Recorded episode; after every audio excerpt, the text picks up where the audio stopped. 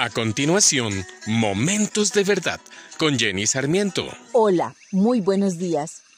Elena tiene una discapacidad física causada por un fuerte accidente que sufrió hace años. Su vida no volvió a ser igual. Incluso llegó a renunciar a su trabajo porque creía que no era aceptada en su círculo de compañeros. Fue mucho tiempo el que ella se quejó, estaba aburrida y hasta decepcionada de la vida. Hasta que un día llegó Berta, una chica amiga de la familia que la invitó a su casa.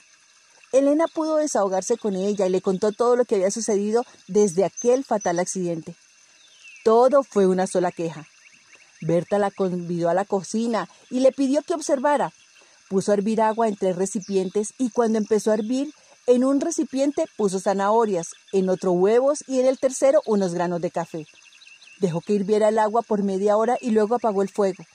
Elena le preguntó, ¿para qué hiciste eso?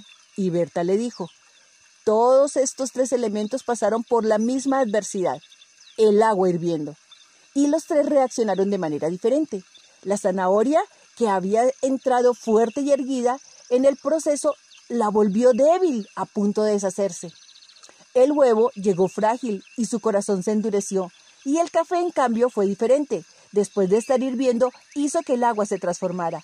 ¿Con cuál de estos elementos te identificas? le preguntó Berta. Cuando la adversidad toca a tu puerta, ¿cómo respondes?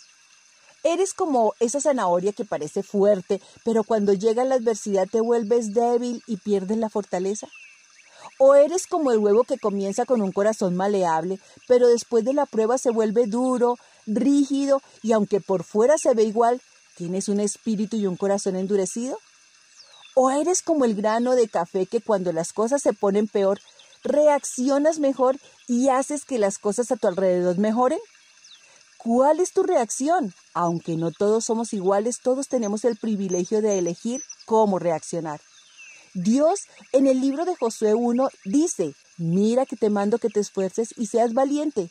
No temas ni desmayes, porque Jehová tu Dios estará contigo en donde quiera que vayas. Entonces, ¿cómo estás reaccionando? Te invito a orar. Padre Dios, en el nombre de Jesús, gracias te doy porque me rodeas con tu paz y con tu amor. Gracias porque no me diste un espíritu de temor, sino de poder, amor y dominio propio. Amén.